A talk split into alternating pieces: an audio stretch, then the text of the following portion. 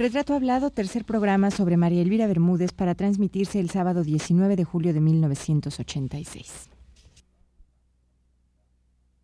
Radio UNAM presenta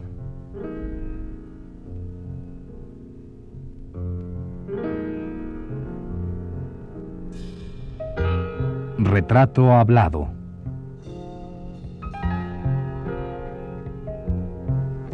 María Elvira Bermúdez.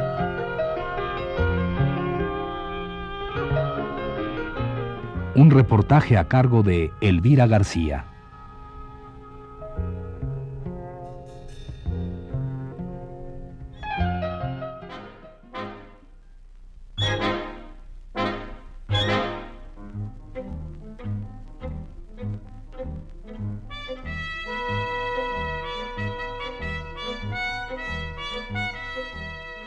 La obra de María Elvira Bermúdez es una experiencia en la que el placer e interés intelectual se conjugan para proporcionar al lector un recreo en medio de la violencia y la corrupción reales que nos rodean. Así opina Eugenia Revueltas de los cuentos policíacos de doña María Elvira Bermúdez, literata de quien nos hemos ocupado a lo largo de este mes.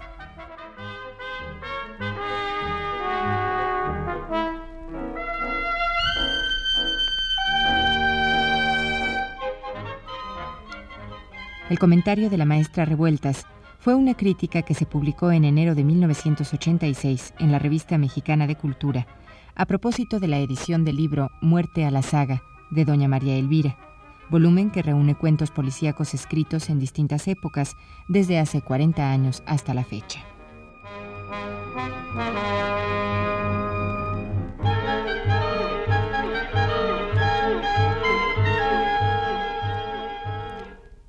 Pero dejemos momentáneamente el escrito en cuestión y vayamos a escuchar de nueva cuenta a nuestra invitada.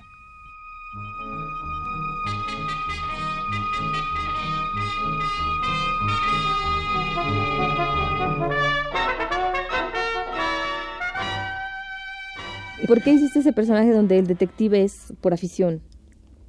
Porque es, él es detective por afición. Sí, no cobra, no cobra por su trabajo, acuérdate de. Sí, vive de sus no rentas, cobra, ¿no? sí, él, él heredó de sus padres, tiene un buen pasar, ¿no? Y, y no ha envejecido porque de- desde todo el tiempo que, que ha pasado, él habrán- para él habrán pasado 15 años en vez de 30 y así por el estilo, porque es la última aventura de Tente Sombra que sucede en Inglaterra, pues ya debía estar un poquito viejito, ¿no? Eso, eso pasa con él. ¿Por qué lo escogí como periodista? Bueno, claro, hay muchos detectives periodistas en el acervo policíaco mundial, ¿no? No es ninguna novedad. Pero no sé, no sé por qué se me ocurrió, no, me simpatizaba, me parecía que tenía que tener algún algún conocimiento de, de la delincuencia o de cierto de ciertos ambientes para que pudiera ser detective, pero hacerlo abogado, abogado penalista, pues era ya, ya hacerlo un trasunto mío, ya demasiado. Claro que como periodista también lo era en cierto modo, pero pues en fin. Bueno, no ha habido muchos periodistas o varios periodistas este, que, que, que en su oficio, ejerciendo su oficio, han, han descubierto pistas, ¿no? Claro. En- dedicados Sí, pues sí. a, a- Sí. al, al oficio de Sí policía. hay. Ahorita no te quitar alguno, pero sí los ha habido, desde luego, periodistas, como los ha habido médicos, en fin, de todas las profesiones ha habido detectives en la novela policíaca clásica. ¿Cómo empiezas a concebir un cuento, una historia? Policíaca en Mm. este caso. Todavía- Policíaca. Todavía estamos hablando de la novela policíaca, del cuento policíaco. Pues eh, es difícil. Yo llevo un diario, eh, casi conservo todos los diarios que he escrito, ya son bastantes. Se me ocurre la idea, ¿no? Em, ¿Qué te diré? Se me puede ocurrir la idea de, poner en un cuento a, a- varios detectives o a poner en un cuento a Armando Sosaya con Marilena Morán, mis dos detectives. Entonces de allí empiezo a imaginar una situación eh, que, en la que puedan los dos intervenir. Tengo que, que inventar una historia, desde luego. tengo que escoger qué, qué delito tiene que ser, pues homicidio, porque es el más eh, socorrido. Hay, hay muy pocos de robo, siempre es el homicidio, ¿no? Entonces, pues de ahí voy, voy repasando, no, no procuro no repetir lo mismo que he hecho, tengo que, que buscar un ángulo nuevo y luego pues eh, eh, buscar la situación, incluso me imagino quién puede ser la víctima y luego quién puede ser el, el, asesino. Y la, historia eh, policíaca se, se escribe, mm, ¿cómo te diré? Se escribe mm, primero todo lo que sucede en mente o para ti misma. Tú la escribes. Y luego comienzas el cuento o la novela por la mitad, callas todo lo que pasó antes y entonces empiezas a plantear lo demás pues como un problema. Y tienes que ir relacionando con algo de lo que pasó. Pero es al último cuando tú cuentas el principio. Claro, es a la inversa. ¿Y cómo se le ocurren a uno? Pues así. Y a veces te, te quiebras mucho la cabeza encontrando pistas y o bueno, un poco Claro, hay unos, que, hay unos que se dificultan, ¿no?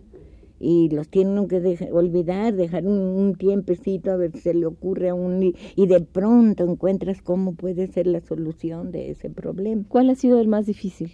Pues el más difícil es el, es el que estoy escribiendo ahora.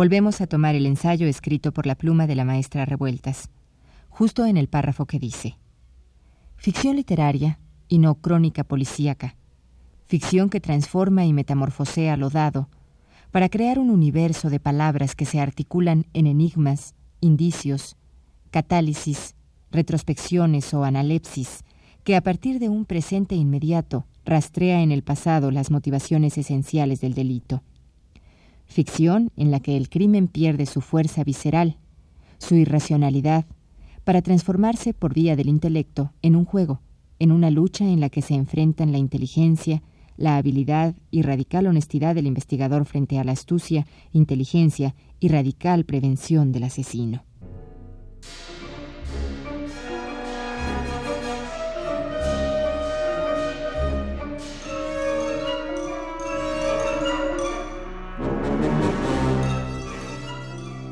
El crimen, para María Elvira Bermúdez, observa Eugenia Revueltas, debe ser esclarecido y castigado. Como su colega Agatha Christie, el crimen debe ser perseguido, delatado sin falsas conmiseraciones.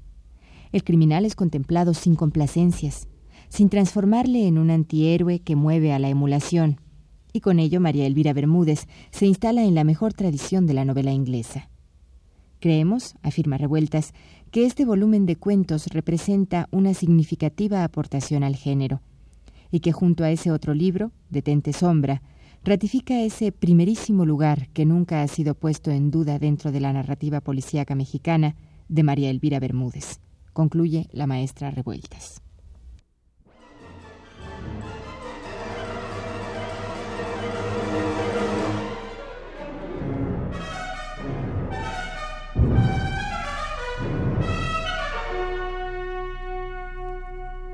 ¿Te intrigan cosas que escuchas o algo así? Las, cosas, las cosas que escuchas te intrigan como para construirlas eh, literariamente. Pues no, yo creo que más bien, porque es imposible que, que la idea surja de mí nada más, ¿no?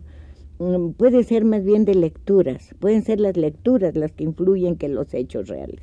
Yo insisto mucho en eso, no, no, no es la realidad escueta la que, la que inspira. Otros escritores sí se, se basan en un hecho, se basan en un crimen famoso o tratan al, de, aunque sea modificado lo que sea, pero se basan en un hecho real. Yo no, yo nunca, todo es imaginario. ¿Y en el cuento policíaco qué es lo más importante? ¿La coartada? Bueno, hay cuentos que, que no, porque hay distintos tipos de, de literatura policíaca. En el tuyo concretamente, ¿qué sería lo más importante? Mira, yo tengo cuentos, excepto de lo que hoy llaman novela negra y thriller, que eso no puede ser más que desarrollarse en, el thriller, en una novela larga, por su naturaleza, Yo solamente tengo eh, cuentos de dos tipos, de, de, lo que se llama novela problema o enigma, en, que la pregunta es quién, quién es el asesino, o cuentos de tipo criminológico, que esos no estriba el, el misterio en quién mató, sino en, en otras circunstancias. Puede ser la víctima que, que la presunta víctima o el sospechoso, el que tiene que hacer la detective para él, él mismo probar su inocencia. Eh, y, ahí es donde la coartada tiene mucho que ver. De ese tipo yo no tengo alguno, pero de tipo criminológico tengo, por ejemplo, eh, si te acuerdas en Detente Sombra, hay un cuento que se llama Advertencia Inútil. Entonces, allí el, el, el el presunto asesino no lo es, pero hay una, una, una justicia inmanente y él mismo se siente culpable, incluso aunque no, no haya cometido el delito realmente, él siente que lo cometió. Entonces esos son otro tipo de cuento que no es exactamente el de, el de la novela Problema. Y ese, la novela Problema como tal, pues realmente este, se ha sobresaturado. Es difícil y sobre todo en México, en Estados Unidos, en Inglaterra se sigue escribiendo, pero en México puede resultar un poco forzada. Claro que se puede seguir escribiendo, yo insisto en que sí,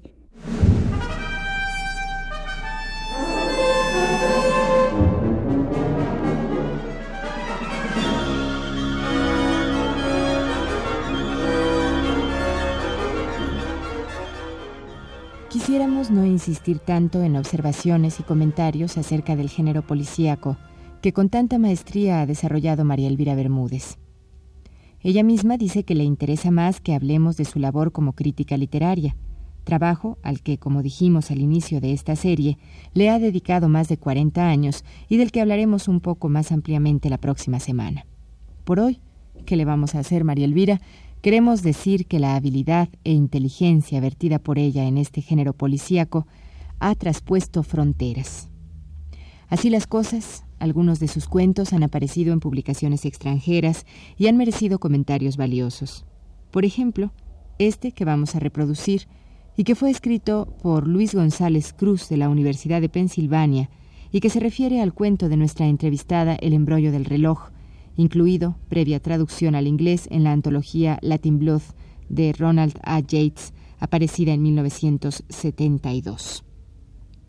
Acerca de esta antología y del cuento de María Elvira Bermúdez, González Cruz dice lo siguiente.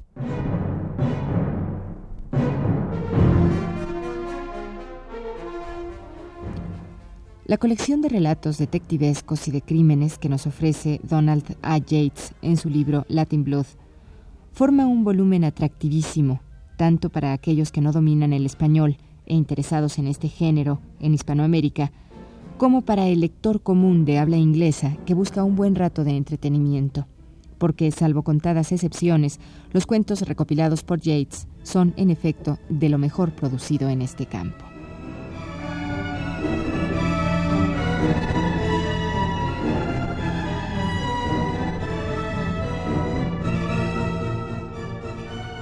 El embrollo del reloj de María Elvira Bermúdez, México, dice González, se ajusta perfectamente a la tónica general de la antología.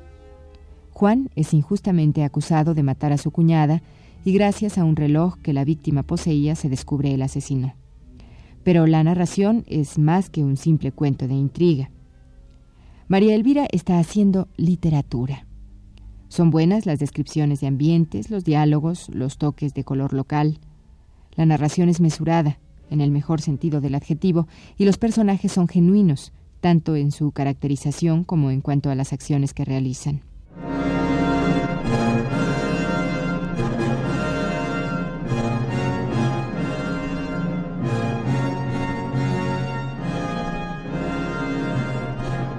La novela criminológica es la que tiene más por venir hay, hay pues un, un, viraje hacia la novela criminológica. En estos momentos hay un viraje hacia la novela criminológica. dentro de lo que es buena novela policíaca, la criminológica es la que tiene más por venir. Claro, hay otro tipo de viraje, digamos, que es hacia el thriller y la novela negra, que es la novela de acción, la novela de, de en que hay, hay este pues eh, muchos desastres, cosas tremendas, el detective es, es un duro o es, es, siempre un mujeriego, bebe mucho, habla pues muy folclóricamente. Ese tipo de detective mm, lo, lo están mm, cultivando muchos autores latinoamericanos, mexicanos incluso, y españoles. Como, y ellos eh, consideran que es un grado de evolución de la novela. Y ese tipo de novela data de los años 20 con Dashiell Hammett y con Raymond Chandler. Entonces no, no es ninguna novedad. Lo que pasa es que allí el enigma, eh, la estructura cerrada de la novela tradicional se relaja bastante y cuesta menos trabajo escribirla. Entonces, es, es muchísimo más fácil escribir una novela de acción con un detective de ese tipo, donde pueden poner pues escenas así muy atractivas, ya te imaginas de qué tipo, y, que puede correr de mucha sangre, haber muchos golpes. Ese tipo de, de, de novela esa es, es muy aceptada ahora pero no es una, a veces no es una verdadera novela policíaca, porque incluso en ese tipo de novela y en el thriller siempre hay un misterio, siempre hay un enigma, siempre tiene que haber un problema que resolver. De otra manera no es policíaco. Claro, claro. Como que están muy adornados a veces, ¿no? Lleno de cosas y, y el... Pues lleno de paja, digamos, mucha, mucho relleno pero no, no hay una consistencia. Y en México ya se está haciendo, este, ya hay más autores de novela policíaca, de, digamos, no de novela, pues hay poca novela policíaca, quiero decir de cuento policíaco. De cuento. Pues mira, desde la desaparición de, de la revista, que fue los primeros años 60, pues eh, los cuentos policíacos los puedes encontrar con una dificultad dentro de las mismas obras de, de, autores que publican un volumen de cuentos y de repente te encuentras entre ellos uno que es policiaco. Yo tengo una bibliografía bastante extensa en, en, la que pongo todos los eh, cuentos que yo me he encontrado que considero de tipo policiaco, o al menos de otro género muy afín al policiaco, que es el que eh, en, en Inglaterra se llamó gótico o, negro también. En principio la novela negra era la novela gótica, que ahora se llama, como El Castillo de Otranto, eh, como Drácula. Esa es la novela negra en principio, que ahora se llama gótica. Entonces, pero en México sí se, sí ya hay autores eh, hay los, autores especializados en cuento policíaco muy poco Ahora la editorial Plaza y Janés ha estado haciendo, hizo una promoción muy buena con su concurso de novela policíaca. Llegaron muchas novelas policíacas, a mí me tocó leer 12, yo fui jurado de ese, de ese certamen. Y me dio gusto comprobar que todavía la mayoría son de tipo de novela problema, pero ya hay muchas de thriller, y hay también de, de, ese, de ese tipo, mezcladas con espionaje la, la, novela tiende a mezclar especies dentro del género. La novela policíaca no tiene más especies que la novela problema, la novela criminológica, el thriller o novela de acción y la novela de espionaje. Esas son las cuatro divisiones importantes del, del género.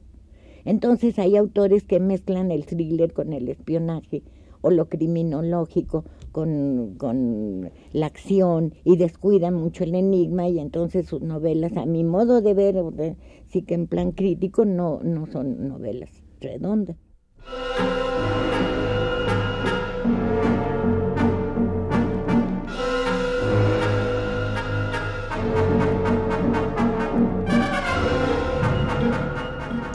A estas alturas usted seguramente ya estará a punto de salir a buscar algún libro de María Elvira Bermúdez para leer sus cuentos policíacos.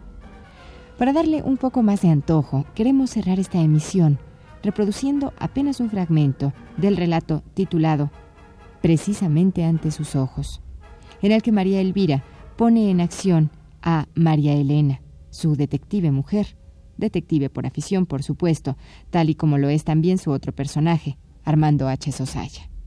El cuento dice así.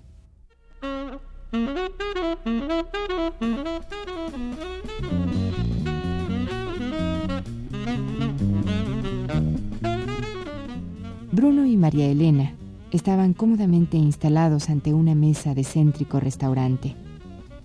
Habían venido a México por una corta temporada y durante las horas que Bruno había dedicado a los asuntos que en su calidad de diputado por Coahuila tenía que ventilar, María Elena había estado visitando parientes y amigas. La estancia en la capital no había carecido para ella de interés y emociones. Había asistido a la ópera y al teatro, había adquirido buenos libros y ante todo había tenido ocasión de poner a prueba su afición a desenredar misterios. Su marido advirtió sus pensamientos porque le dijo, Ahora puedes contarme tus aventuras en casa de tu tío Mateo. Fue una verdadera lástima que tú no pudieras acompañarme esa noche, comenzó María Elena. Hubiera sido de gran utilidad. Mi tío se enojó tanto. ¿Qué le hicieron? le robaron un manuscrito que había encontrado cosido al forro de un libro viejo. Según nos dijo, databa de la época de la rebelión de los polcos y contenía datos reveladores acerca de la actuación de un famoso obispo. ¿Y tú descubriste quién había robado el manuscrito y dónde lo había escondido? ¿Quieres que te cuente pormenorizadamente todo lo que pasó aquella noche? Bueno, no tengo la misma inteligencia detectivesca que tú, pero trataré de adivinar. Mi tío declaró, al descubrir el robo del documento, que nadie saldría de la casa hasta que el documento apareciera, y decidió poner los hechos en conocimiento de la policía. Yo le pedí que me diera solo una hora de plazo para hallar una solución. No tenía una idea de lo que iba a hacer, pero le supliqué me dejaran sola en el despacho para reflexionar. Era indudable que el documento debía estar entre aquellas cuatro paredes. Pero, ¿cómo había logrado esconderlo también? Revisé nuevamente, pulgada por pulgada, todo lo que estaba a mi alcance. Y solo observé dos detalles que me parecieron dignos de ser tomados en cuenta. Uno de ellos consistía en unas marcas de pies cerca de la pared, precisamente junto al radio en un lugar en el que normalmente nadie debía detenerse mucho tiempo. No eran huellas completas, sino solamente de puntas de pie, y no podían verse claramente si eran de hombre o de mujer. El otro detalle estribaba en el hecho de que el frasco de goma líquida que estaba encima de la mesa de mi tío parecía haber sido usado recientemente. En el resto de los objetos, muebles y lugares de la habitación, todo aparentaba normalidad. ¿Deduces tú algo de esas dos circunstancias? Nada absolutamente. Pues a mí me condujeron al escondite del manuscrito. La persona que lo robó había leído seguramente la carta robada de Edgar Allan Poe y sabía que el mejor lugar para ocultar una cosa es siempre el más visible. Entonces yo no pensaba en esto, simplemente me aferré a aquellos detalles extraños y traté de relacionarlos el uno con el otro. Tomé en la mano el frasco de goma y me situé en el rincón donde estaban las huellas, de puntillas. Al alzar los ojos, encontré el documento. Estaba pegado a la pared, sencillamente, confundido con el papel tapiz a una altura considerable y con las letras hacia adentro. Supongo que inmediatamente descubriste al ladrón. Ya me imagino quién era. ¿Quién?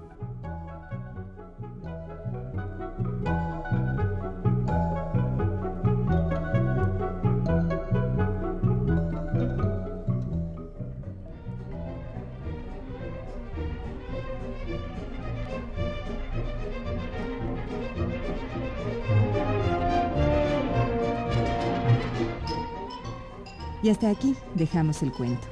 Descubra usted al ladrón de tan preciado documento del tío Mateo, yendo a buscar, ahora sí, los libros de María Elvira Bermúdez.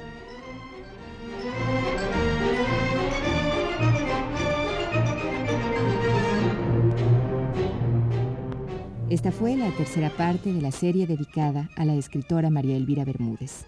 Le invitamos a escuchar la cuarta y última el próximo sábado a las 17 horas. Gracias por su atención.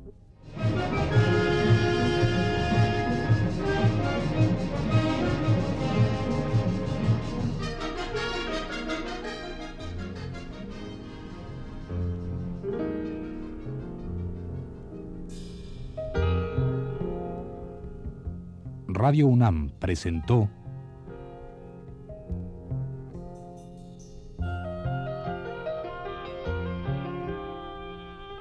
Retrato Hablado.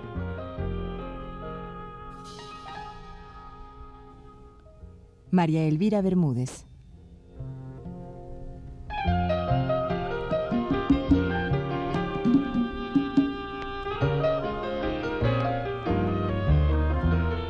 Un reportaje a cargo de Elvira García. Controles técnicos Abelardo Aguirre y Juan Gutiérrez. Las voces de Esteban Escárcega y Yuridia Contreras. Fue una producción de Radio UNAM.